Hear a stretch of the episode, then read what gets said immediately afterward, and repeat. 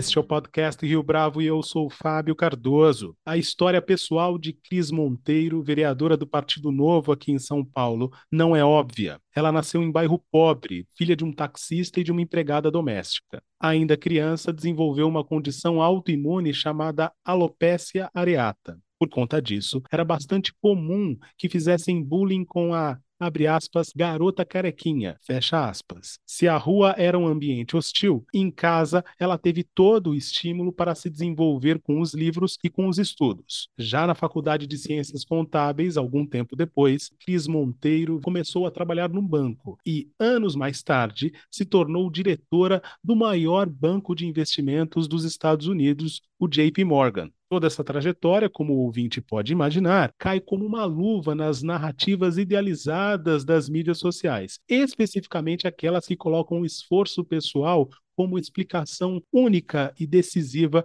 para uma carreira de êxito. Só que este não é o caso da vereadora Cris Monteiro. Em entrevista ao nosso podcast, ela explica por que a sua trajetória não pode ser instrumentalizada para certa agenda política e revela o que a motivou para ingressar na vida pública depois de ter alcançado êxito no mercado financeiro. Tudo isso e muito mais na entrevista que começa logo a seguir. Vereadora Cris Monteiro, é um prazer tê-la aqui conosco no podcast Rio Bravo. Muito obrigado pela sua participação. Fábio, é um prazer estar conversando com vocês. Prazer todo meu, obrigada.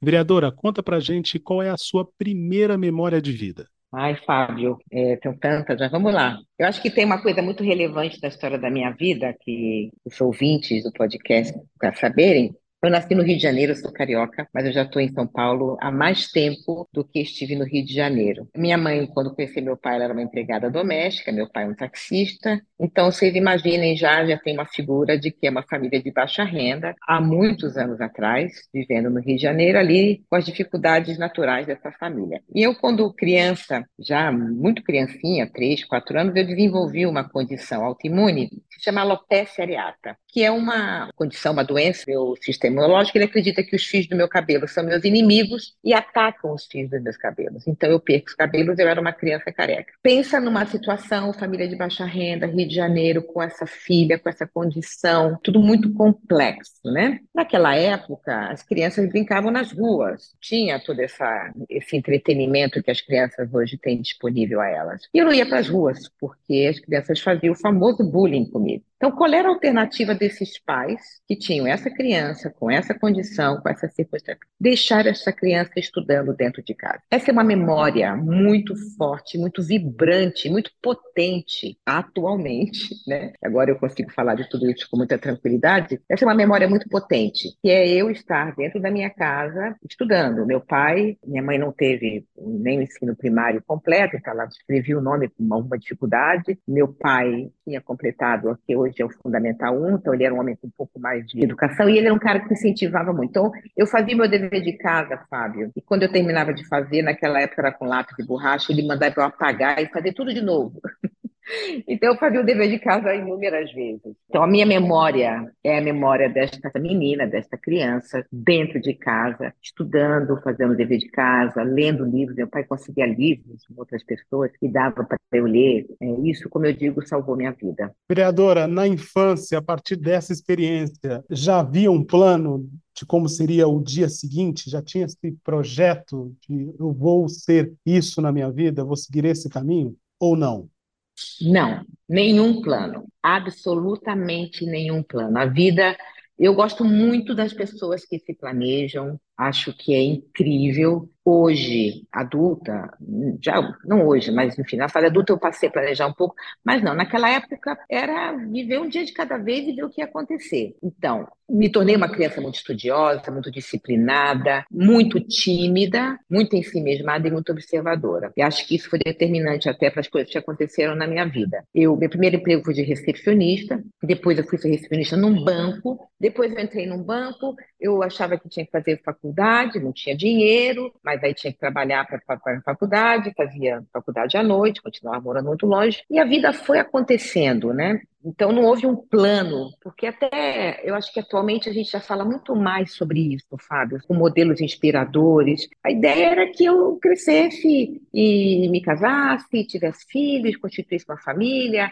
e trabalhasse ali no supermercado, na farmácia. Era assim. E não foi o que aconteceu na minha vida. Eu acabei, por circunstâncias, entrando em bancos e acabei entrando num banco americano. Sempre fui uma pessoa, uma criança, uma jovem, uma adulta, até hoje muito dedicada, muito esforçada. E eu tenho muito cuidado ao falar isso, Fábio, porque as pessoas gostam, em geral, dessas histórias de superação, como é a minha, né? O pobre, nasci no subúrbio do Rio de Janeiro, ainda com uma condição de saúde muito particular, e viro diretora de banco de investimentos americano, fui managing director e tal. As pessoas amam essas histórias. E eu tenho muito cuidado ao contar a minha história, porque ela é idealizada. E nem todo mundo que se esforça consegue, embora o esforço seja fundamental. Então, o cuidado que eu tenho é falar, olha, claro que houve um esforço, mas o esforço somente, ele não é a garantia de sucesso. Então, não houve um plano, houve sim muito esforço e houve circunstâncias muito próprias e particulares que é, me ajudaram sobremaneira para eu conseguir as coisas que eu consegui na minha vida, Fábio. Vereadora, como é que faz para que essa história não seja instrumentalizada para certa agenda política que entende a meritocracia como único fator para o êxito, o sucesso pessoal? Bem no discurso, exatamente como eu estou falando, e eu insisto muito, porque para mim é, tem muito importante falar com você e com essa audiência, porque existe toda uma discussão sobre meritocracia. Então, pode-se falar que porque eu me dediquei muito à meritocracia, eu consegui os resultados. Eu, como eu descrevi na pergunta anterior, Fábio, não é necessariamente verdade. A meritocracia, ela só existe quando todas as pessoas partem do mesmo lugar. Então, a instrumentalização da minha história, eu gosto de contá-la, porque é uma história bonita, enfim, uma história que eu me apropriei, que eu me orgulho, mas ela não é a história de todas as pessoas que nascem na periferia, nos rincões do país. Elas são muito exceção, é como eu falo, a minha história é uma história de exceção idealizada. E toda vez que eu conto a minha história, eu faço essa observação, justamente para que ela não seja instrumentalizada. Assim, ah, tá vendo? Basta trabalhar que consegue, basta estudar que consegue, basta se esforçar que acontece basta acordar cedo que você consegue. Não, tudo isso foram aspectos da minha vida pessoal que eu fiz. Eu, quando dou palestras para alguns jovens, eu falo assim: ah, o é, que, que é sorte? Sorte é chegar no ponto do ônibus antes do ônibus chegar. Né? Às vezes você chega no ponto do ônibus e, ah, já passou o ônibus, que azar. Então, eu me colocava eu, como eu digo, eu ajudava a sorte. Eu acordava muito cedo, eu estava no ponto do ônibus antes do ônibus passar, eu entendia os horários, tarará, tarará. Agora, isso não é garantia de sucesso. E eu insisto muito nisso, justamente porque existem campos ideológicos que falam, olha, é meritocracia, é meritocracia. A meritocracia, ela existe sim. Por exemplo, quando eu entrei no banco de investimentos americano, eu passei a ter os mesmos recursos que todos os outros funcionários tinham. E eu fiz uso desses recursos. Eu fui promovida de forma meritocrática. Mas isso só aconteceu quando eu atingi determinado ponto da minha vida. Antes disso, foram circunstâncias, existe o imponderável. Então é muito importante eu falar, eu ter esse espaço e não permitir que histórias como a minha sejam instrumentalizadas por alguns campos que acreditam que basta o esforço. Não basta o esforço. O esforço é importantíssimo e fundamental, e sem ele, poucas pessoas conseguem, mas só ele não existe. A gente tem que fazer com que todas as pessoas partam do mesmo lugar e depois cada um faz o que quiser da sua vida. Foi por esse motivo que a Cris Monteiro executiva quis se tornar a vereadora Cris Monteiro, ou seja, porque teve essa visão da importância de estabelecer um parâmetro para que todas as pessoas saiam do mesmo lugar? Esse foi um dos elementos que te motivou? Então, esse foi o elemento que me motivou. Eu acho que depois de um determinado ponto, né, de tanto trabalho, enfim, construir a minha vida, eu passei, eu saí de um, saí de um lugar sem privilégios, ao contrário, né, sem nenhum privilégio, e hoje eu estou no lugar com muito privilégio. E eu olho para trás, vejo toda a trajetória, toda a dificuldade que eu senti, eu não gostaria que as crianças como eu, que estão nascendo hoje em determinados lugares da cidade, do estado, do país, tenham que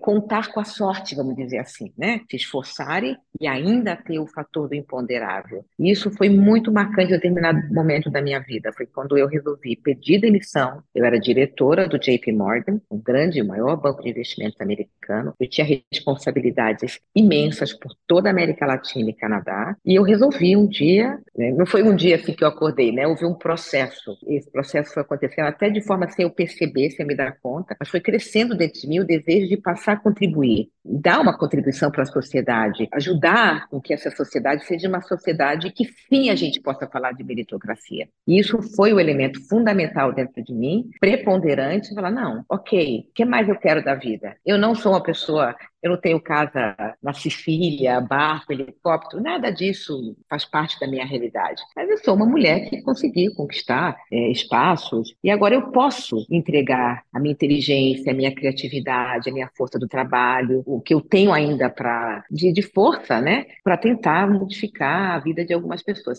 Esse foi o elemento preponderante, sim, Fábio. Devolver para a sociedade aquilo que eu de certa forma recebi. E quão diferente ou ainda complexo é o cenário da vida política para quem estava chegando do mercado financeiro? Olha, é, é, muito estranho. É estranho porque eu tinha, apesar de que as, as, empresas, os bancos, as corporações, elas têm suas burocracias, têm suas dificuldades, você se relaciona com pessoas diferentes de você, com objetivos de vida diferentes, né? Mas, de certa forma, a corporação, ela procura levar todo mundo para o mesmo lugar, né? Olha, a gente vai lançar um produto, a gente vai implementar esse projeto, a gente vai colocar esse sistema, enfim, ela tem os seus objetivos. E a gente, né, ao longo do tempo, se amolda aquilo. Eu fui treinada para isso. Na vida política, os interesses não necessariamente são os mesmos. Isso acontece, como eu disse no começo da resposta, em alguma extensão dentro das corporações. Mas no macro level, todo mundo sabe que uma empresa, um banco, tem seus objetivos de, enfim, é, fazer empréstimos, ajudar uma empresa a abrir seu capital, e a gente vai remando para aquele lugar. Né? Então, de uma forma geral, você tem ali aquele, aquele objetivo. Já na vida política, os interesses, não existe isso. Embora a gente fale muito, né, você escute dos políticos, das pessoas públicas, ah, nós queremos um país melhor, nós queremos uma cidade melhor. Essas coisas não são feitas de forma consistente. Cada um acha que o país melhor é deste jeito e o país melhor, a cidade melhor é deste jeito. Então, essa é uma complexidade que eu venho enfrentando, que para mim tem sido um aprendizado. E tem outra coisa muito importante, né, depois que eu saí do banco, que eu me torno vereadora, tem a vida real Embora eu tenha vindo de um lugar, como eu falei no começo, numa família de baixa renda, eu morava no Rio de Janeiro, era longe de tudo, as coisas mudaram muito. Eu tenho 62 anos. Agora eu vejo como que o país, de certa forma, deteriorou na educação, deteriorou na, na saúde. Muitos ganhos nós tivemos, mas a gente tem um espaço, um espaço, uma necessidade enorme de fazer muita coisa para as pessoas que não têm acesso à educação de qualidade, à saúde, eh, na hora que precisa, não marcar o exame.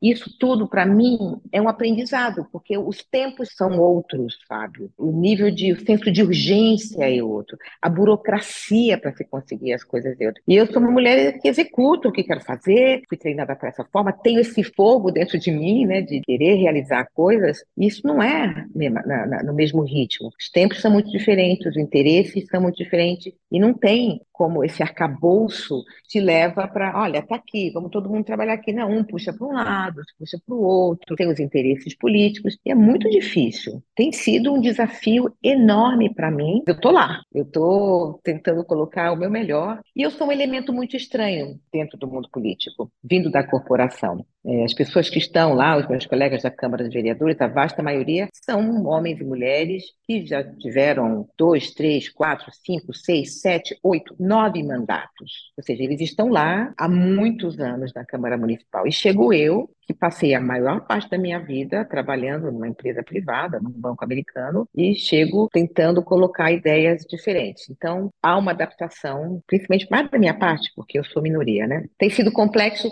mas muito interessante. Eu tenho crescido muito como pessoa, eu me sinto, meu autoconhecimento também, né, a minha percepção sobre mim mesma tem sido fascinante eu observar essa trajetória que eu escolhi viver nos últimos anos.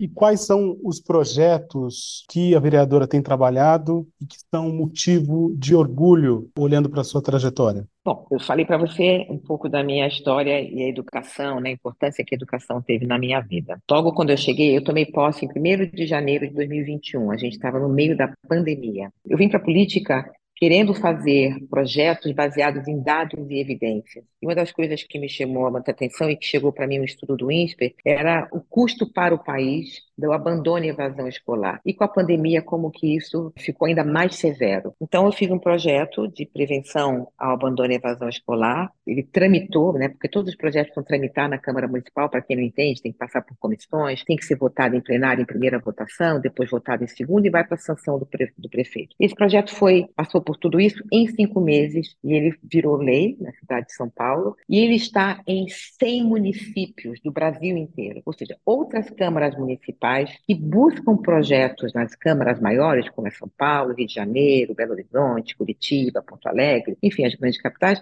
esses municípios buscam esses projetos e o meu projeto é um que está em 100 cidades. Eu tenho muito orgulho desse projeto. Esse é um deles. Eu fui autora recentemente, foi logo em 2021, agora, cerca de três meses atrás, eu sou autora do projeto, eh, que também virou lei, Não Se Cale, que é o, o projeto que foi inspirado no protocolo usado em Barcelona, que levou o jogador Daniel Alves, que está sendo acusado de ter assediado e abusado de uma mulher num bar. Então, aquilo tudo foi muito chocante para todos nós. Eu, como mulher, frequentadora de espaço de lazer, conversando com outras mulheres, falei: opa, aqui a gente tem uma coisa que a gente pode fazer. Vamos fazer com que São Paulo, que é uma locomotiva de diversão, que tem muito espaço de lazer, bares, restaurantes, casa de shows, enfim, vamos fazer com que também seja um lugar onde as mulheres possam ir aos espaços de lazer e se sentir seguras. Eu sou autora da lei Não Se Cale. Também tenho uma, uma, uma pegada de inovação. Se você tentar, Fábio e ouvintes, um dado qualquer na Prefeitura de São Paulo, procure, por exemplo, quanto foi que a Prefeitura gastou com o Carnaval, com segurança no Carnaval. Boa sorte.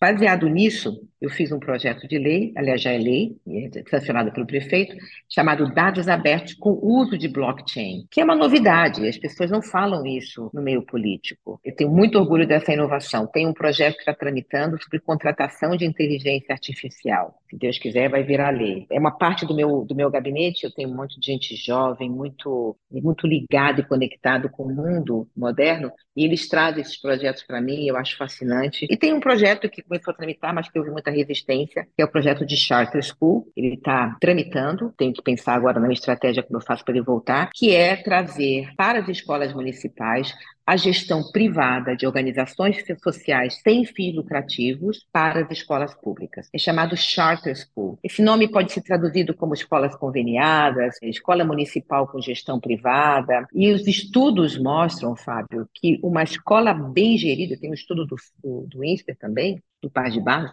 escolas bem geridas fazem com que os alunos tenham maior desempenho e tiram dos diretores, dos supervisores, a questão de estar ali vendo a lâmpada queimou, quebrou o muro, ou seja, tem aí toda uma, uma parte que a gente tira das costas dos diretores se você tem uma organização que possa fazer a gestão escolar. Não tem nada a ver com a questão pedagógica. A questão pedagógica pertence aos professores, tem a base nacional curricular, tem o currículo do município, é gestão da escola. Esse projeto também, eu gostaria muito que ele se tornasse lei, porque eu acho que vai ajudar sobremaneira no desempenho dos nossos alunos. E só alguns, tem outros, mas eu citei os meus highlights, vamos dizer assim, Fábio. Além desses melhores momentos, desses destaques, vereadora, pensando no contraponto disso, teve alguma passagem, algum momento do qual a vereadora se arrepende ou que se pudesse voltar no tempo faria diferente, faria de novo? Não, eu não tenho nenhum arrependimento ainda. Tenho muito orgulho do, do mandato que eu estou fazendo. Eu acho que eu estou fazendo um mandato que é, é, bem a minha cara, que é uma mulher trabalhadora, dedicada, honesta. Eu quero inspirar, eu quero mostrar que podemos sim ter pessoas que pensam a cidade, que querem fazer com que a gente tenha um mundo melhor. Então, até agora, eu tô em, esse é o meu terceiro ano, está terminando o terceiro ano do mandato. O ano que vem eu entro no quarto ano, né? Eu me dediquei, eu trabalhei, eu procurei aprender, eu investi investi conhecimento, eu contratei pessoas que pudessem me ajudar. Eu ainda não tenho nenhuma, nenhum arrependimento. Talvez eu pensar aqui, né? Visitar ainda mais a cidade. Vai, vamos colocar alguma coisa, porque tem um espaço de tempo físico que eu tenho que dar. Eu tenho que estar na Câmara, para votações do plenário, tem que estar nas comissões, faço parte das comissões, eu sou presidente da Comissão de Relações Internacionais, então são comissões que eu preciso organizar. Eu vou visitar escolas, eu vou visitar comunidades. Eu gostaria de ter mais tempo, mas isso nem seria um arrependimento, vai, para poder conhecer ainda mais a cidade. Mas a vereadora não se arrepende nem mesmo daquela briga com uma colega de partido, a também vereadora Janaína Lima, em 2021? Como é que terminou esse episódio que começou com uma discussão ainda no plenário da Câmara dos Vereadores naquele ano? Então, eu, isso aí já ficou para trás e acho que os, todos os resultados mostraram a outra vereadora foi expulsa do partido, da no partido. É muito ruim, né, que existam dúvidas sobre o ocorrido. Eu gostaria que esse episódio não tivesse acontecido, Fábio, mas eu não posso dizer que eu tenho um arrependimento porque todos os canais de julgamento mostraram exatamente o que aconteceu. Uma última pergunta, vereadora. Olhando para trás para Cris Monteiro da infância, ela se orgulharia da mulher que a vereadora Cris Monteiro se tornou? Muito. A menininha lá da Penha do Rio de Janeiro, com a alopecia areata, careca, muita dificuldade de relacionamento, dificuldades em encontrar alguém que cuidasse da questão que ela tinha, se tornou uma mulher inteira, íntegra, trabalhadora, cheia de desafios. Enfim, eu sou uma mulher em construção, eu sou um rascunho de mim mesma, como eu costumo dizer, ainda tem muita coisa pela frente, enfim, se assim me permitir, né, que eu consiga continuar vivendo, mas eu olho para minha trajetória, eu fiz o melhor que eu podia fazer dentro das circunstâncias que se apresentaram para mim, Fábio. Eu procurei todas as alternativas e oportunidades, agarrei, fiz o melhor uso delas, e hoje eu poderia estar ainda no banco, ou poderia estar fazendo outras coisas da minha vida, ou não fazendo nada, e estou aqui trabalhando, enfrentando, entregando a minha força de trabalho para tentar fazer o melhor possível da cidade. Eu já entendi também que eu não vou mudar o mundo, que eu não vou mudar a cidade, eu quero inspirar. Então, a, a Cristina criança, quando ela olha para a Cristina adulta, esta mulher que está falando com você, ela olha com muita admiração e muito orgulho. Eu espero que isso reverbere é, em outras pessoas, outras mulheres e homens que olhem para minha história, que olhem para mim atualmente e falem, puxa, essa mulher é bacana. Eu acho que eu sou uma mulher bastante bacana, estou inteira aqui, estou trabalhando bastante e tenho orgulho, muito orgulho sim. Vereadora Cris Monteiro, foi um prazer tê-la aqui conosco no podcast Rio Bravo. Muito obrigado pela sua entrevista. Fábio, eu que agradeço. Um abraço a todos, a você e seus ouvintes. E esta foi mais uma edição do podcast Rio Bravo. Ouça, comente e compartilhe. Gostou da experiência? Nós da Rio Bravo estamos aqui para lhe oferecer o conteúdo mais adequado para a sua melhor tomada de decisão. E no site www.riobravo.com.br você conhece mais a respeito da nossa história. No Twitter, o nosso perfil é @podcastriobravo.